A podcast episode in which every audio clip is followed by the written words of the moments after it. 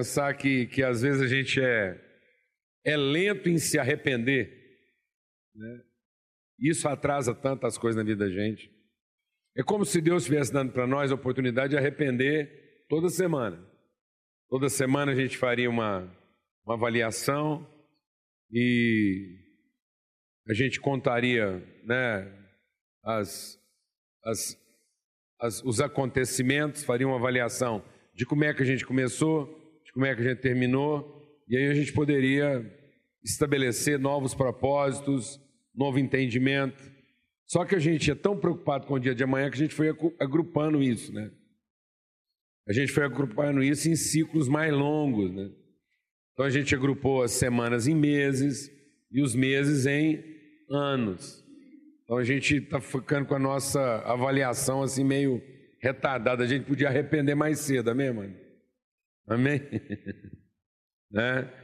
Uma sexta e um sábado era um ótimo dia da gente arrepender, acalmar.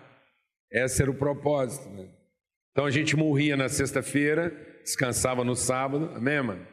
Todo mundo morria na sexta, descansava no sábado, ressuscitava no domingo, e aí a gente não precisava repetir os erros da semana passada e podia estabelecer um novo entendimento. E assim a gente ia de graça em graça, de fé em fé, de glória em glória, né? Mas a gente está demorando demais para se arrepender, demorando demais para avaliar. Então, é muito bom estar tá aqui, né? Para ter um domingo de ressurreição sempre ter a perspectiva de uma nova semana, criar coisas novas, gerar coisas novas, né? buscar coisas novas em Deus. Esse é sempre o nosso propósito. Então a gente queria ter um momento de oração agora, né? de louvor, de adoração, cantar a soberania de Deus, cantar o amor de Deus. Né? Para que, que a gente canta, amado? Para que, que a gente adora? A gente adora para refrescar a memória, com música, com cântico. É, esse era o sentido da adoração. Então, o sentido da adoração era que a gente pudesse, em música, cantar a nossa fé. É isso que o salmista diz: entrem pelos seus átrios com hinos de louvor, com adoração. Eu queria ler esse texto antes da gente adorar a Deus e a gente entender a oportunidade que Deus nos dá toda semana. É, toda semana, todo dia, então, aqui no Salmo 100, esse, esse salmo é uma música, né? é, um, é, um, é uma forma de adorar a Deus com canções. Diz: aclamem ao Senhor todos os habitantes da terra. Prestem culto ao Senhor com alegria. Entrem na sua presença com cânticos alegres. Reconheçam que o Senhor é o nosso Deus. Ele nos fez e somos dele. Somos o seu povo e o rebanho do seu pastoreio.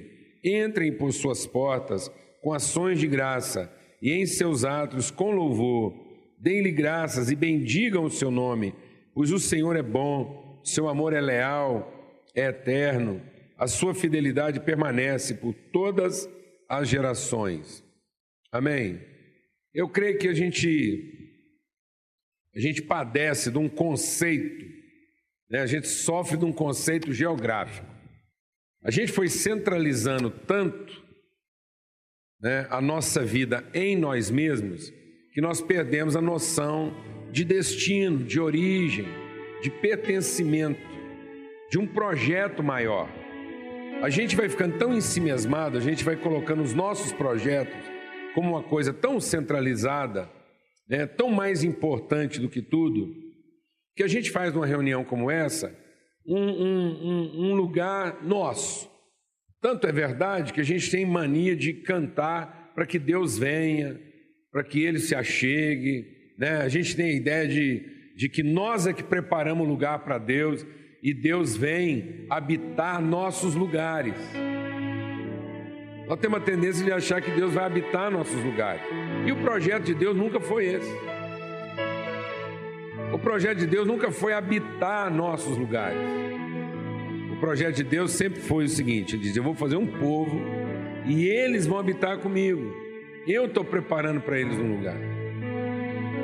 Na verdade, a gente sofre na vida por conta desse estrangeirismo, essa coisa forasteira na nossa vida, de que nós temos que convencer Deus a aceitar nossas coisas, a visitar nossa realidade. E Deus está querendo exatamente o contrário, Ele está querendo nos, nos arrancar das nossas realidades e nos introduzir em dimensões maiores, percepções maiores, entendimento maior. Nós estamos querendo que Deus reforme o nosso barraco e o palácio que Ele construiu para a gente está desabitado. Amém, amado? A gente está pedindo para Deus dar uma reforma, uma pintura no nosso barraco. Né? Está querendo que Deus decore a nossa favela. Isso é uma bobagem. Amém. O verdadeiro sentido da relação com Deus é a gente entrar os espaços de Deus. Os espaços de Deus. Amém. A gente habitar os espaços construídos de Deus. E nós vamos compartilhar um pouco sobre isso aqui essa manhã, para a gente ser, para a gente ser realmente dilatado nas nossas medidas. Amém, amado? Às vezes nós estamos diminuindo o nosso Deus, quando Deus quer nos dilatar, aumentar nossa medida, aumentar, melhorar nossa percepção. Então é isso que a gente quer fazer. Então a adoração serve para isso. O louvor é para que a gente cante essa esperança, a gente comece a entrar na presença de Deus com esse senso de gratidão que Ele está nos conduzindo. E às vezes é difícil para a gente cantar, você fala assim, não, mas eu, eu, eu, eu, eu eu não estou bem, estou sofrendo, está doendo aqui ou ali, né? Mas eu penso que nós precisamos entender também um lado do louvor, que é o seguinte: imagina um cara que está sendo operado de uma, de uma coisa muito grave, muito grave. Ele acorda no meio da cirurgia, no meio da cirurgia ele acorda e ele olha para a cara do médico, apavorado, porque ele acordou, ele não lembra direito onde é que ele está. Mas quando ele olha a cara do médico, o médico está sereno, tranquilo, um sorriso largo. E o cara tá ali, com tudo aberto, vísceras para fora, mas ele olha na cara do médico, o médico está tranquilo, sereno. Acordou? Calma que você vai dormir de novo, a gente vai te anestesiar. Quero te dar uma boa notícia, está tudo bem. Identificamos seu problema. A operação está correndo maravilhosamente bem. Pode descansar tranquilo. Amém, mano? Às vezes a gente se vê numa situação de que Tá dando tudo errado. Mas aí você olha para a cara do médico e fala assim: achamos o seu problema. Tá tudo sob controle. A operação está correndo maravilhosamente bem. Amém. Amém, mãe. Então o nosso problema é que às vezes a gente acorda no meio do processo e avalia errado, porque está tudo aberto, está tudo lá de fora, está tudo aparentemente pior do que estava antes.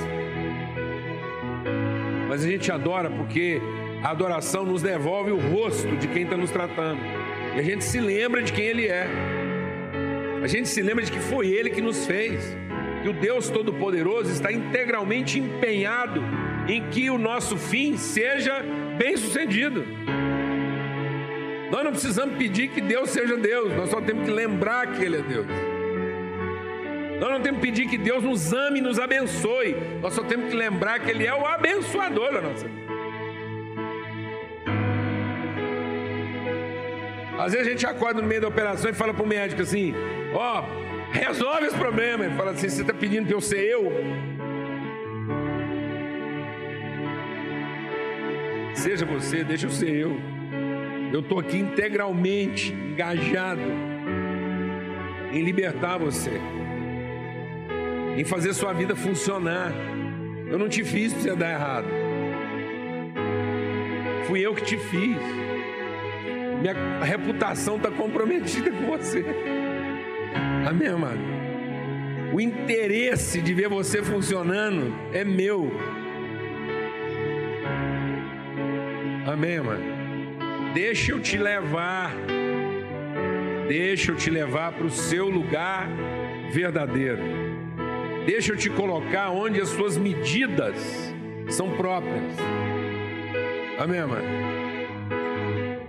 Alguém aqui já teve a experiência maravilhosa de calçar um sapato feito sob medida?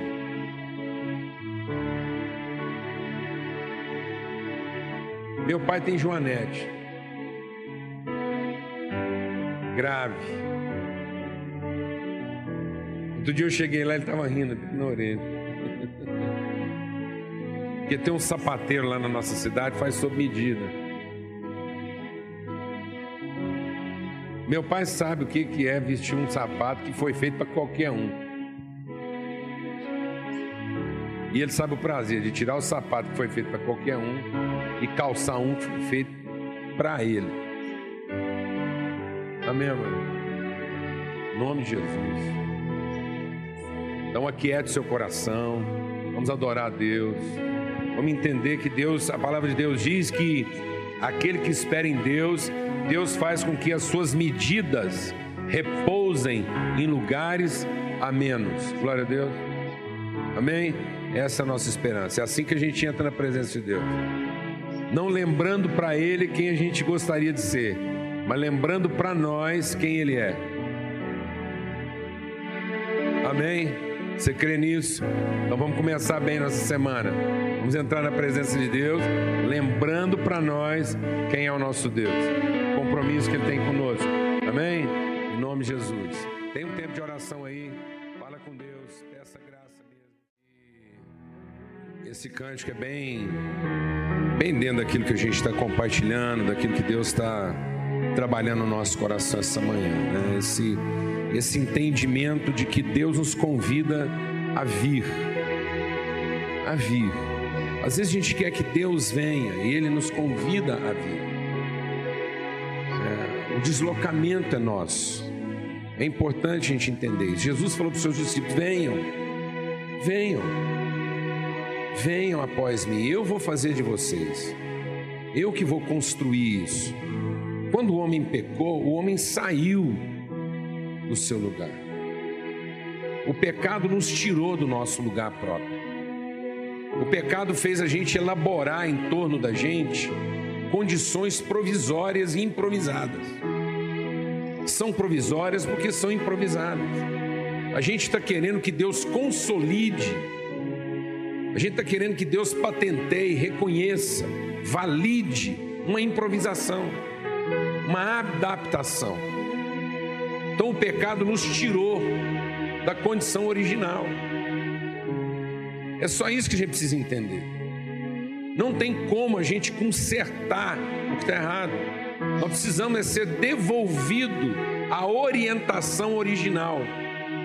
Simplesmente consertar o que está errado na nossa vida não vai nos devolver a orientação original. Então, o que Deus quer nos fazer é devolver a originalidade dos seus propósitos na nossa vida. Então, nós precisamos entrar nisso. Amém? Às vezes a gente está querendo que Deus assine o nosso modelito.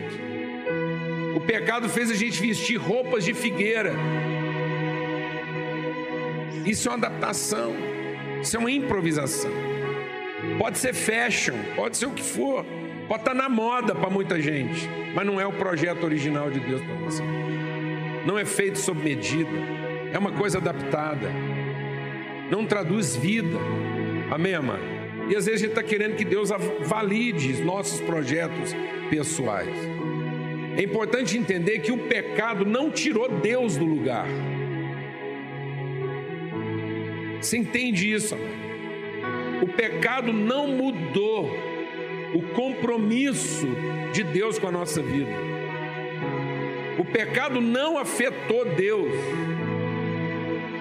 Nós temos uma coisa equivocada de achar que o pecado afetou Deus, que Deus passou a tratar o homem diferente depois do seu pecado, que Deus está aborrecido.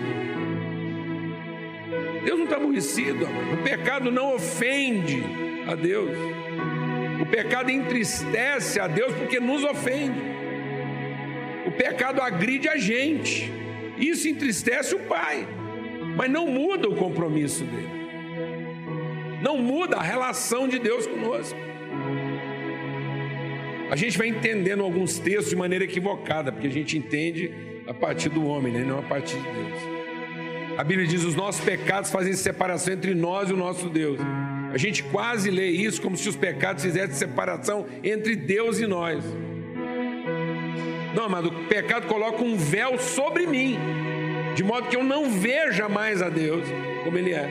O pecado não colocou um véu em Deus como quem quer se proteger de nós. Amém. Amém. Deus convida pecadores ao arrependimento, Ele não está tentando se proteger da gente. Amém? Nosso pecado não macula a integridade de Deus, Ele é incorruptível, imutável. O homem pecou e Deus estava exatamente onde Ele sempre esteve para encontrar com o homem. Sempre esteve, sempre vai estar lá.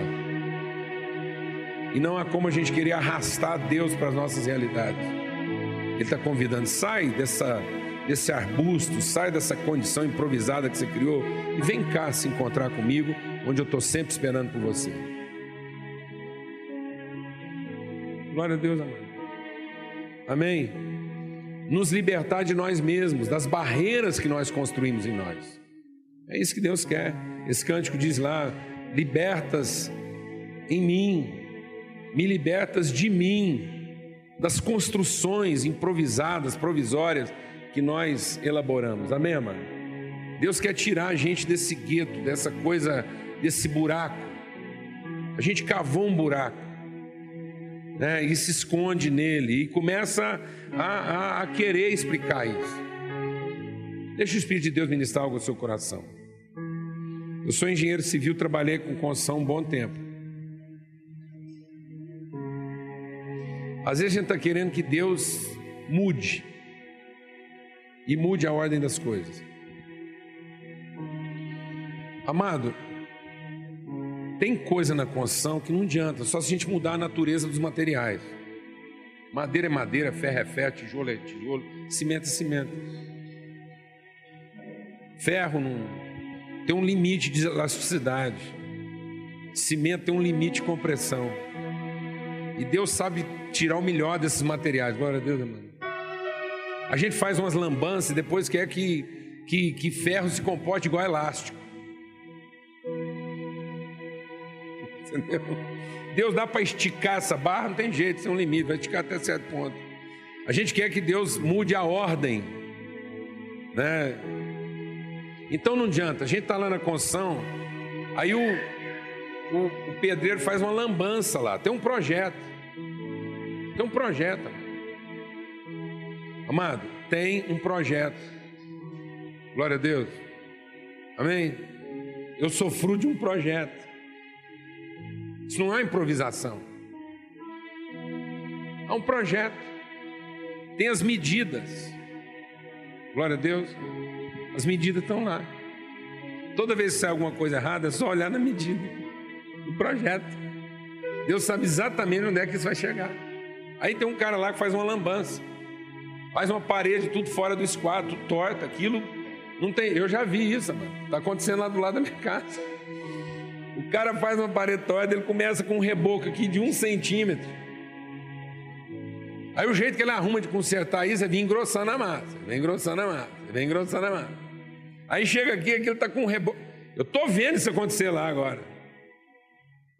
Tem um cara lá chapando um reboco lá de quase 10 centímetros de espessura.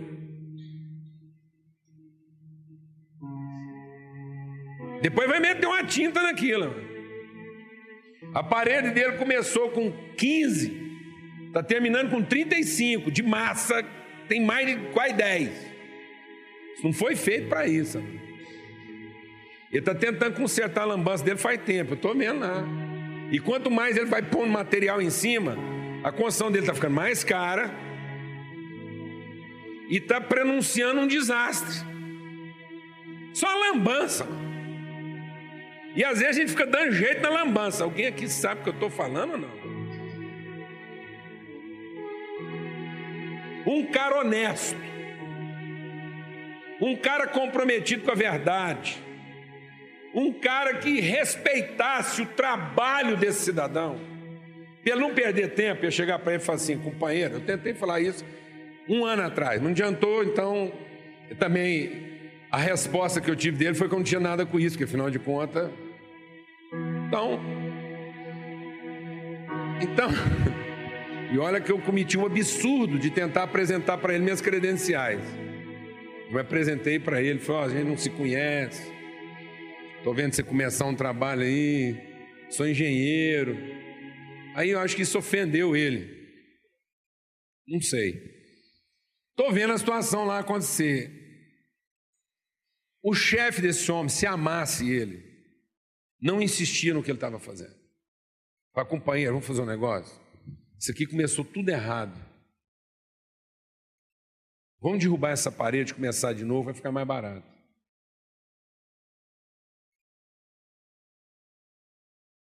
E a gente fica ofendido se Deus fizesse com a gente. Amado, tem coisa que não é o capeta que está desarrumando a sua vida, não. É Deus que, porque ama você, ama você, não quer que você perca mais tempo numa coisa que nunca vai prestar. Simplesmente para te devolver um projeto original que vai ficar mais barato, vai ficar melhor, mais seguro e vai fazer sobrar tempo na sua vida para outras coisas. Glória a Deus, amado. Porque caso contrário, se isso não for destruído e começar de novo, você vai gastar o resto da sua vida cuidando de uma coisa que era para ajudar você e não para ocupar você. Tá simples assim? Nós estamos perdendo o sentido da nossa vida porque nós estamos nos ocupando de coisas que eram para nos ajudar e não nos ocupar. E essas coisas estão nos ocupando porque elas estão mal feitas, mal orientadas. Isso nunca devia ter chegado até onde chegou. Se a gente escutasse Deus, a gente tinha economizado um punhado de tempo, de esforço, de sacrifício, de recurso, de tudo. Porque a maior barreira está dentro de nós. Está dentro de nós. Amém, amado?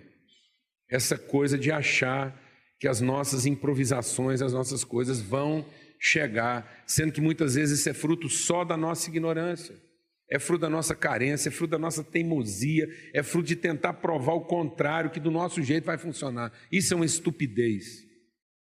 Isso é coisa de menino. Amém? Então vamos cantar de novo esse cântico declarar: Deus, o Senhor me liberta das barreiras que há em mim. Há em mim.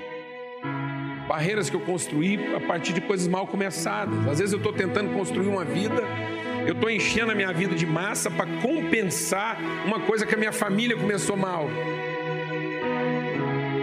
Eu comecei uma relação ruim com meus pais e agora estou enchendo minha vida de reboco para compensar isso. Alguém está entendendo isso aqui ou não? Eu já peguei um serviço mal começado. Tem gente que fala muito de maldição hereditária. Eu vou falar qual é a maldição hereditária. Vou te falar para você hoje, você vai saber o que é a maldição hereditária do homem. É ignorar a vontade do seu Criador. Essa é a nossa maldição. É achar que do nosso jeito funciona. Nós estamos herdando isso de pai para filho. Aí você pega um trem mal começado, que foi mal orientado, e tenta fazer isso funcionar. Essa é a maldição.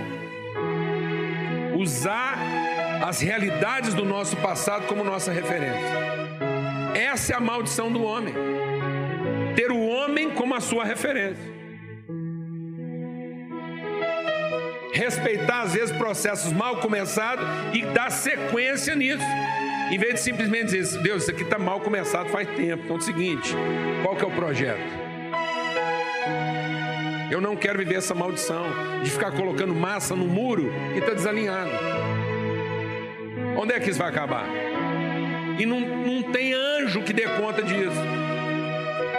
Não inventaram ainda a tinta que vai cobrir essa trinca que não sai. E eu vou te falar por que não sai. Porque isso foi feito desse jeito. Os materiais usados para fazer aquilo lá funcionam assim. E enquanto a gente insistir nisso, é assim que vai ser. Deus não vai consertar essa trinca porque ele estaria contrariando ele mesmo. Se Deus consertar essa trinca, todo o projeto dá errado. Porque ele está indo contra a originalidade dos seus processos. Ele está se corrompendo para consertar a nossa trinca. consertar certas coisas na nossa vida significa que vai estragar todo o resto. Porque Deus vai ter que mentir contra o projeto original dele.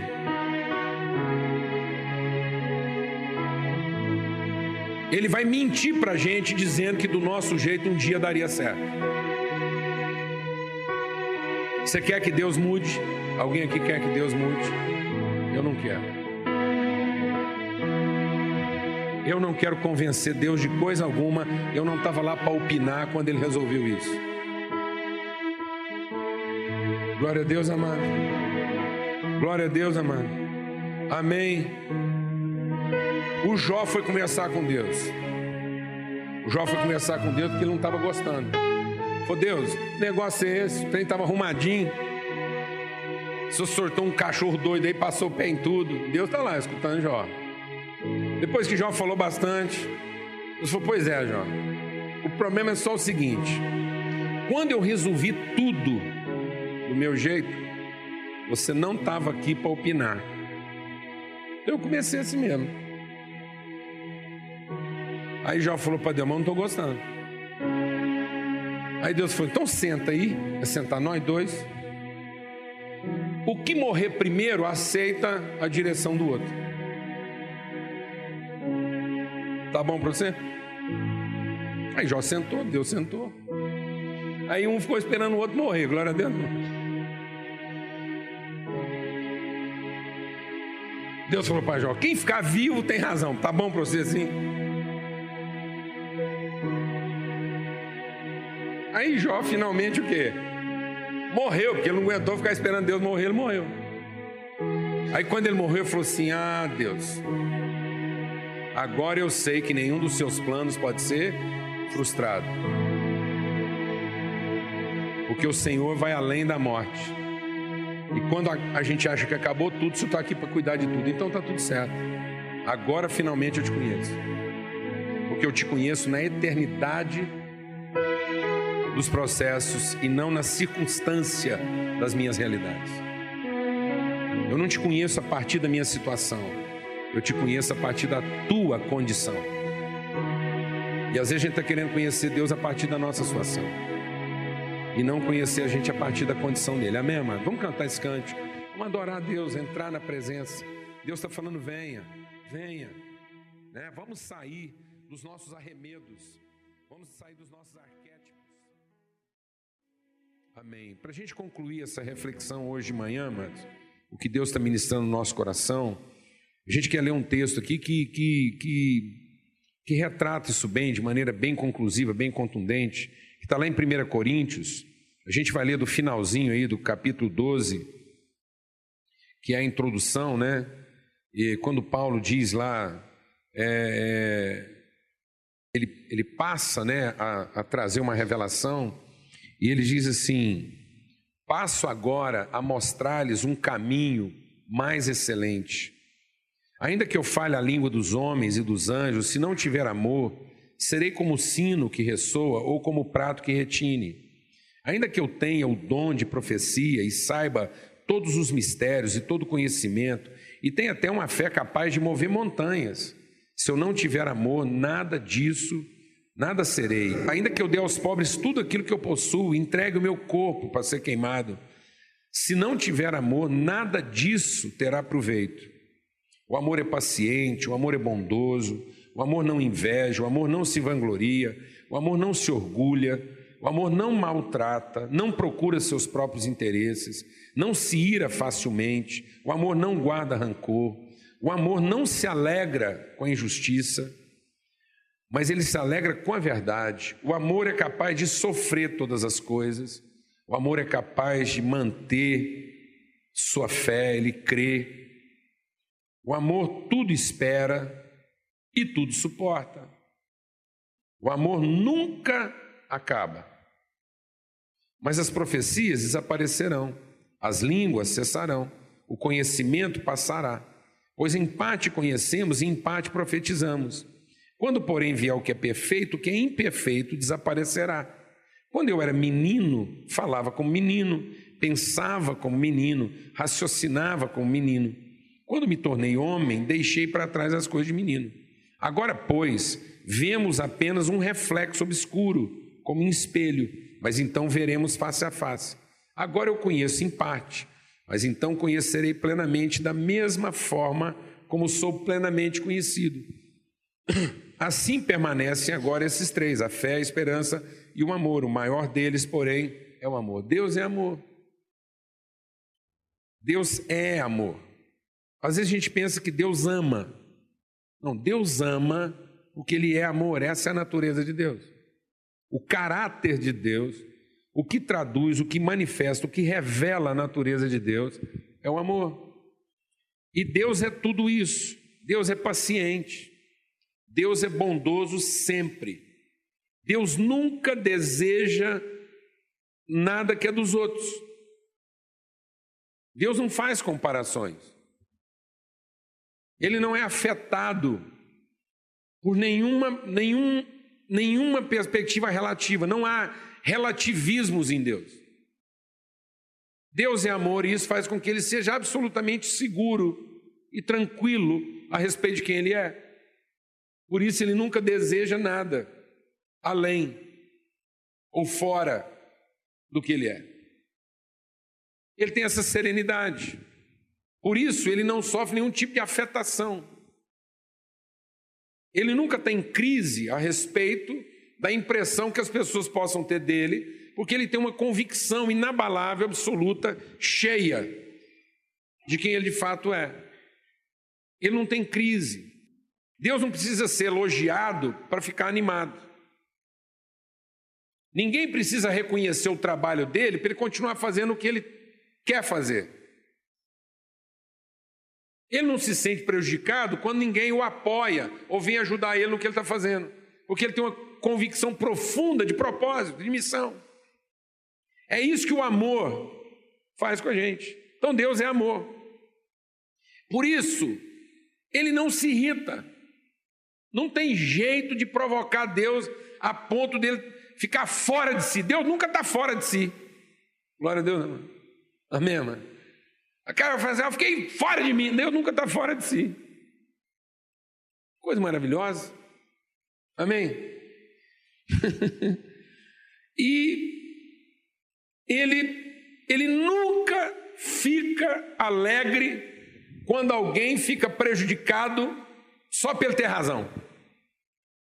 Então Deus não quer ver ninguém Vou falar devagarzinho. Deus não quer ver ninguém prejudicado só para provar que ele tinha razão. Deus não quer que nada dê errado na vida das pessoas só para provar que ele estava certo. Ô Jesus. Já pensou isso lá em casa, mano? Para um pouquinho. Já pensou isso lá em casa? Isso lá em casa. Você está ali se esforçando, achando que você está fazendo o seu melhor. Ninguém está reconhecendo isso. Ninguém está te ajudando, ninguém te bajula, ninguém canta um hino. Bem, e você continua animado do mesmo jeito, você está empolgado na perspectiva de continuar sendo quem você é, você tem essa convicção. Seu marido não elogia, nem reparou que você tirou a sobrancelha e você está linda, maravilhosa, alegre e vai continuar fazendo tudo com a mesma disposição. Hã? Você chegou em casa achando que é o maior herói, que todo mundo ia se ajoelhar e dizer: Ave César. E você chega, naquele dia, porque o cachorro já tinha comido antes de você chegar, nem ele percebeu a chegada de Deus que não está precisando de você para pôr comida para ele, está gordinho. Naquele dia todo mundo resolveu colocar água e comida para o cachorro na hora, não precisou de você. Pronto, ninguém percebeu sua entrada e não ia fazer a menor diferença. E aí, pai, chegou? É o máximo de reconhecimento que você vai ter. Mas você continua animado, feliz e ama essa família. Glória a Deus, não. Hã? Hein? Você está lá no seu quarto, ninguém te entende, ninguém fala a sua língua. O mundo virou do avesso, seu pai não te entende, sua mãe não te entende, parece que você está falando grego. Ninguém consegue acompanhar seu raciocínio, seus sentimentos. E você está feliz do mesmo tanto e não está torcendo para nada dar errado com ninguém, só para você ter razão. Alguém quer uma vida desse tipo aqui? Não, porque às vezes a gente está falando uma coisa que ninguém quer. É, amado? Alguém algum dia desejou uma vida assim? Deus é assim. Deus não está torcendo para dar errado com você só para ele ter razão. Ele não se alegra em ter razão quando alguém está errado. Deus se alegra quando todo mundo está bem. Então ele não se alegra com a injustiça, ele só se alegra com a verdade. O que faz a alegria de Deus é todo mundo ficar bem. É todo mundo estar tá iluminado. Isso é amor, amado. O amor é que faz isso com as pessoas. Porque Deus é amor. É assim que ele se comporta, é assim que ele faz. Então Deus não ama e por isso ele virou amor. Deus é amor e por isso ele amou. E ele amou de tal maneira que deu esse amor. Ele transferiu esse legado. Deus é tão empolgado com o fato dele ser amor que ele quis compartilhar a possibilidade de alguém ser amor como ele é amor. Então, quando Deus projetou criar um homem, ele disse: Eu vou criar um ser que vai ser parecido comigo. Deus não estava criando alguém para servi-lo. Deus estava criando alguém para parecer com ele. Deus estava tão empolgado em ser quem ele é, que ele queria compartilhar isso com mais alguém. Então ele falou: vou fazer uma família de gente como eu. Eu vou fazer um povo que tem essa mesma natureza. Um povo bem resolvido, um povo alegre, um povo que quer ajudar todo mundo. Isso é bom demais. Então vou fazer alguém como eu. Que isso vai ficar melhor do que já está. Porque vai ser a possibilidade de compartilhar algo que até agora eu estou desfrutando sozinho. E não faz o menor sentido eu desfrutar isso. Só eu quero, quero expandir isso, quero estender isso. Mas foi ideia dele. E ele teve essa ideia porque ele amor. Aí ele foi para a prancheta e projetou isso. Ele falou: vou fazer uma pessoa e do jeito que eu vou fazer ela, ela vai ter todas as condições, ela vai estar perfeitamente habilitada para ser exatamente como eu sou. Olha, rapaz. Glória a Deus, amado. Que coisa maravilhosa. Ele foi lá, projetou. Esse é o projeto de Deus. Então ele tem uma referência. E ele não vai mudar isso por nada, porque qualquer mudança que ele fizer nisso, e não será ele, Qualquer mudança nisso, nesse projeto, e isso não vai ter condições de ser o que Deus é, ainda que se pareça com Ele. Se Deus engrossar a massa e passar a tinta, vai ficar parecido. Amém, mãe? Um ignorante, um ignorante, um sexta-feira qualquer, um cara que desavisado, que olhar para a aparência, vai falar: rapaz, o negócio ficou chique. Tá bonito. Mas alguém que entende vai saber que aquilo está uma lambança. Não pode mexer muito. Tem que admirar a distância. Se tentar pendurar um quadro, aí acabou o mundo. Porque a hora que você meter a bucha ali, vai sair um, uma placa de reboco. E outra, e outra. Esse trem adaptado é muito bom um pouquinho de tempo. Mas se passar um caminhão mais pesado na rua, tem que a família inteira lá segurar o reboco, porque aquilo pode cair a qualquer momento. É um estresse. Não dá para pegar gripe, porque tossir numa casa dessa é quadro caindo, é um rolo. Você sabe o que eu estou falando. Todo mundo tem uma paredinha dessa lá, dando canseira. Essa torneirinha pingando. Alguém sabe o que eu estou falando aqui? Isso acaba com a família. Daqui a pouco, daqui a pouco, é que a parede é que dá o tom do casamento. Às vezes a gente está lá numa situação lá, querendo resolver um problema mais sério. Aí o que, que é o divisor de água na discussão? Aquela torneira que desgraçada, endemoniada, que pinga e que você nunca arrumou. Agora você dorme com esse barulho. E não tem condição também, você está me enchendo a cabeça por causa de uma torneira que está pingando. Não pode ser que uma hora dessa aqui, é disso que nós vamos falar. Mas é disso mesmo. Esse trem não conserta nunca. Alguém aqui sabe o que eu estou falando ou não, Marcos? Não, eu não fui na sua casa, é da minha que eu estou falando. Porque tem uns caras que chegam para mim e falam assim: ah, mas o senhor pregou umas coisas lá, parecendo que eu conheço minha vida, eu conheço a minha. Eu cresci numa casa assim, moro numa casa assim, e a casa dos meus parentes é tudo assim. Dos meus amigos também. Alguém que sabe o que eu estou falando ou não? Amém. Ah, o que, que é isso? Então fica esse negócio, Deus tem um plano original, um projeto desenhadinho, e toda vez que Deus entende que aquilo não está de acordo, ele vai lá para o projeto e ele não tem o menor pudor. Aí junto os serventes, junto os predeiros, junto o mestre de obra, fala, não, mas isso é um desperdício, não, não tem condição, devo um trabalho danado, levantar essa parede, senhor não sabe o tanto que eu gastei fazer esse reboco, e Deus olha para a gente e fala assim, gente, vou falar uma coisa para vocês, o que não falta aqui é material, e tempo. Eu tenho eternidade para consertar isso, tá bom você? Isso não vai ficar desse jeito, a não ser que você queira morar nesse inferno. Mas eu vou te falar uma coisa: nesse lugar eu não moro com você, que não vai funcionar. Então, se quiser morar sozinho, do seu jeito, e ficar desse tamanho, então.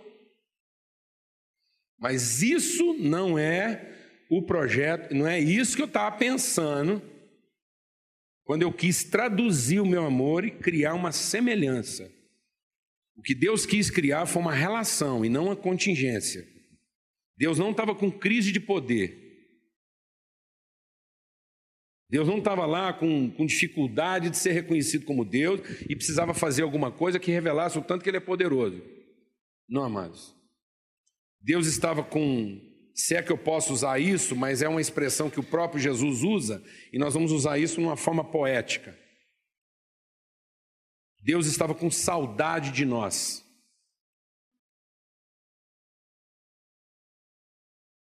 Porque quando Jesus finalmente sentou com seus discípulos, ele usou uma linguagem poética maravilhosa, eterna. Ele diz: Eu tenho desejado ardentemente viver esse momento com vocês. Essa igualdade, essa partilha, essa relação íntima. E nós estamos fazendo isso num lugar que o nosso Pai preparou. Ele preparou essa mesa. E como ele preparou isso na eternidade, eu tinha saudade disso. Sabe quando você tem saudade de uma coisa que está para frente? É isso.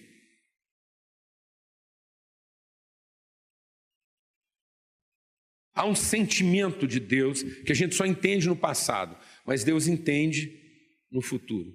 Amém, mãe?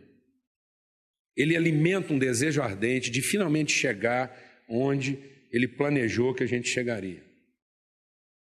A família dele reunida e vivendo essa plenitude.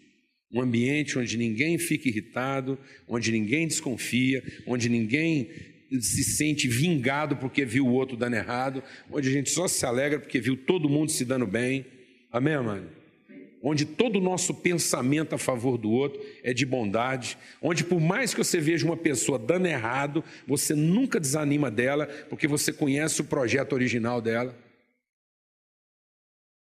Então você não desanima, você não se abate, você não se irrita, você não, você não deseja o mal para essa pessoa. Glória a Deus. Porque é uma família de iguais, é uma família de semelhantes. É isso que Deus estava criando. E ele não vai negociar. Ele não vai trocar isso por meia dúzia de empregados. Ele não vai trocar isso por um serviço bem feito. Ele não vai trocar isso por uma casa bem arrumada. Ele não vai trocar isso por uma mansão, ele não vai trocar isso por um carro último tipo. Porque isso para Deus é inegociável. Ele não vai trocar isso enchendo a sua conta de dinheiro. Esse não é o projeto dele. O projeto dele não é satisfazer nossas carências, não é satisfazer nossas, nossas é, é, é, ignorâncias, não é isso. O projeto original, e ele está firme nisso, é fazer uma família de iguais, de semelhantes. E que isso se traduza de uma forma visível. Então, o que Paulo está dizendo é isso. Ele fala, gente, quando eu era menino, eu pensava igual menino. Eu não entendia o lance da família. Eu entendi o lance das circunstâncias. Quando eu era menino, para mim, família nada mais é do que a comida que eu gosto. E o brinquedo que eu curto. Isso era família. Família para mim era aquele ambiente assim. Família para mim não tinha nada a ver com disciplina, não tinha nada a ver com organização. Não, família era a comida que eu gosto na mesa, a sobremesa que eu amo e lazer ali. Eu era menino. Então, como menino, eu não entendia o valor das relações, eu entendia o benefício. É isso que a criança entende, o benefício. E aí, agora que eu fui ficando adulto, eu fui entendendo diferente. Agora eu vou deixando as coisas próprias menino. Quando eu era menino, eu estava com outro porque o brinquedo dele era melhor que o meu. Ou porque eu estava doido para mostrar que o meu era melhor do que o dele. Mas agora que eu fiquei adulto, eu estou com um amigo pelo amigo e não pela brincadeira.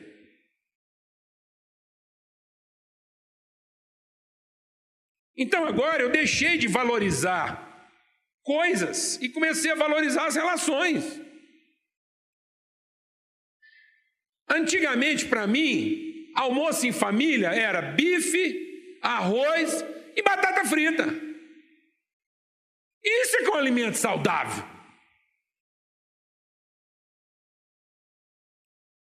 Agora que eu fiquei adulto, refeição para mim são os irmãos em comunhão, seja para tomar água.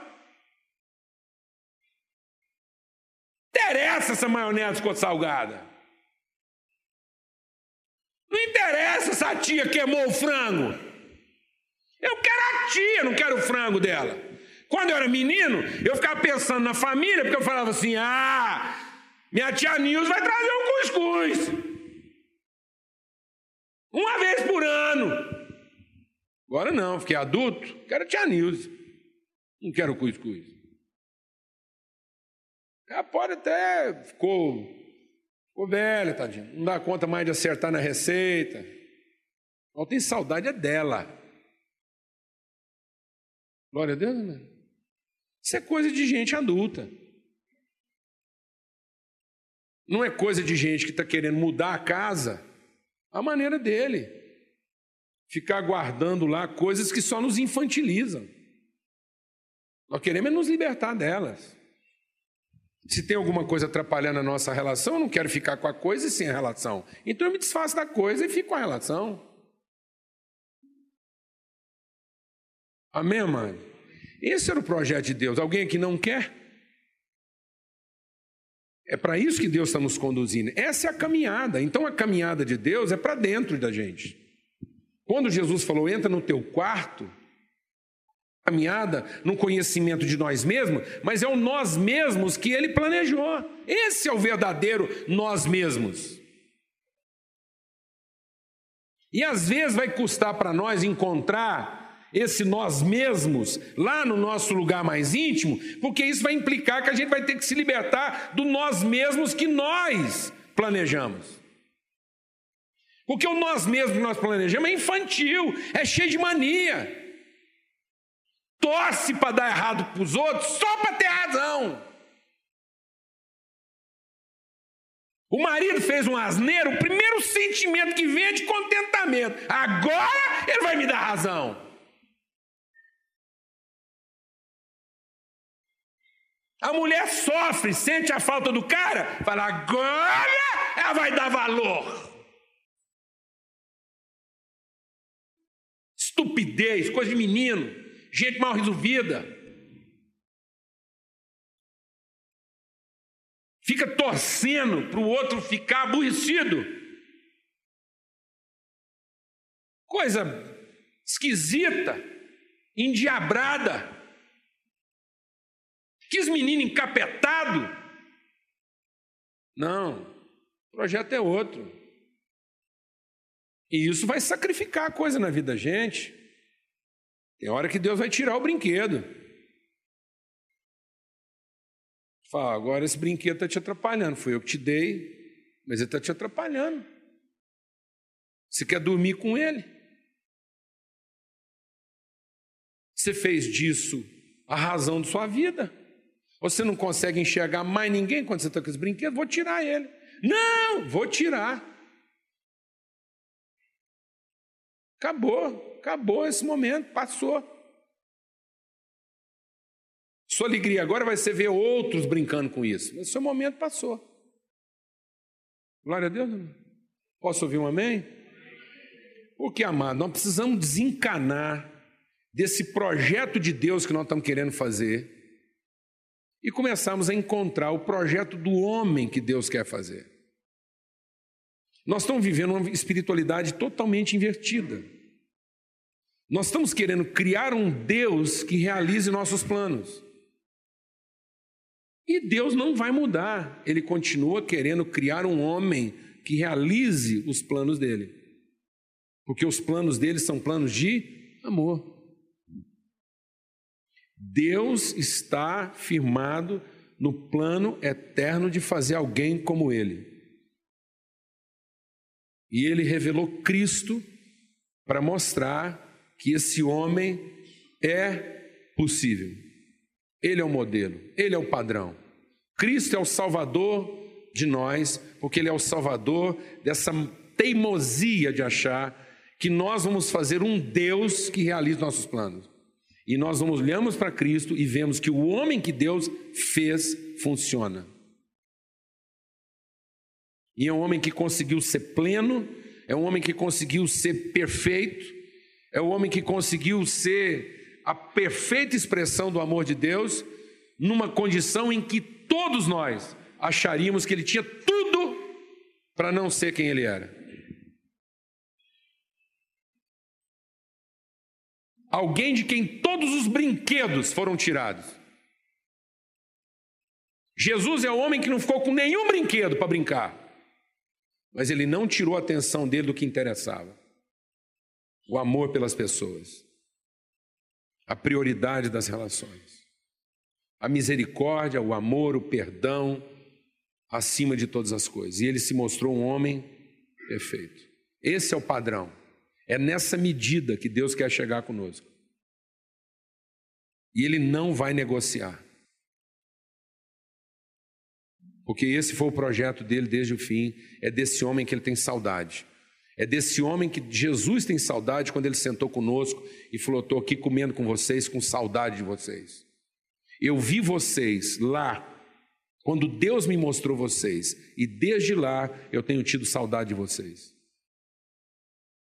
Porque eu vi vocês e vim dar a vida por isso. Eu vou dar a minha vida para que vocês sejam quem meu pai disse que vocês seriam.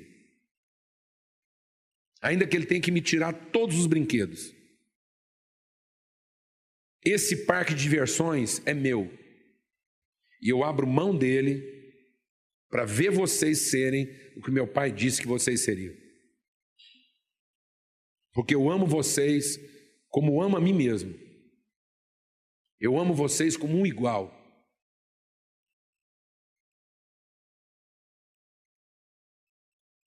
E não há nada que eu não sacrifique para ver vocês serem o que eu vi que vocês são.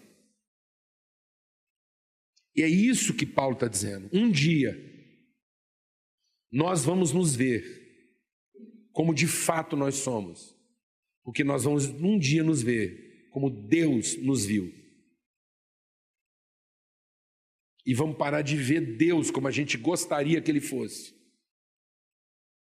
Porque vamos parar de ver nós mesmos como nós gostaríamos de ser. um dia o amor vai trabalhar tão perfeitamente no nosso coração que a gente finalmente vai se ver como de fato a gente é. Porque nesse dia nós chegamos no nosso lugar mais íntimo. E quando a gente chegar no nosso lugar mais íntimo, sabe quem nós vamos encontrar lá esperando por nós? Deus. Nesse dia, nós vamos nos encontrar com Deus e vamos nos conhecer como Ele nos conhece. Nesse dia, nós nos libertamos das pessoas que nós gostaríamos de ser e finalmente vamos encontrar a pessoa que nós podemos ser. Nesse dia, a gente vai estar liberto de tudo aquilo que a gente quer possuir para ter sentido.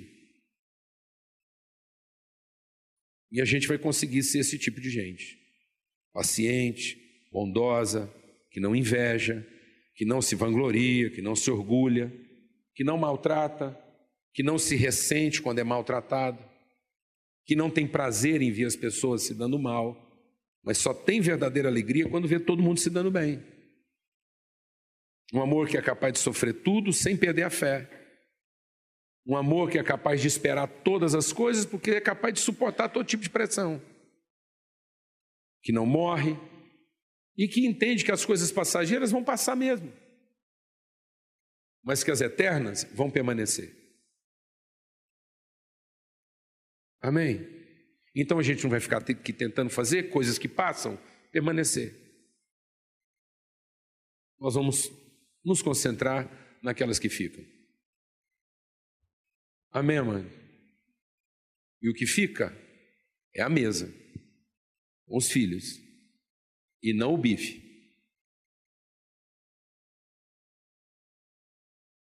Amém? Vamos falar com Deus. Senhor, muito obrigado por esse dia, por essa manhã, pela tua palavra, pelo teu amor manifesto aqui, Senhor. E que os nossos corações estejam guardados esse amor. Que a gente finalmente entenda que o Senhor nos, quer nos fazer filhos como o Senhor que tem a tua natureza, que tem a tua semelhança e que por isso se parecem contigo. Nós não queremos ser filhos que são seus filhos porque se parecem contigo, mas nós queremos parecer contigo porque somos seus filhos. Em nome de Cristo Jesus. Em nome de Cristo Jesus.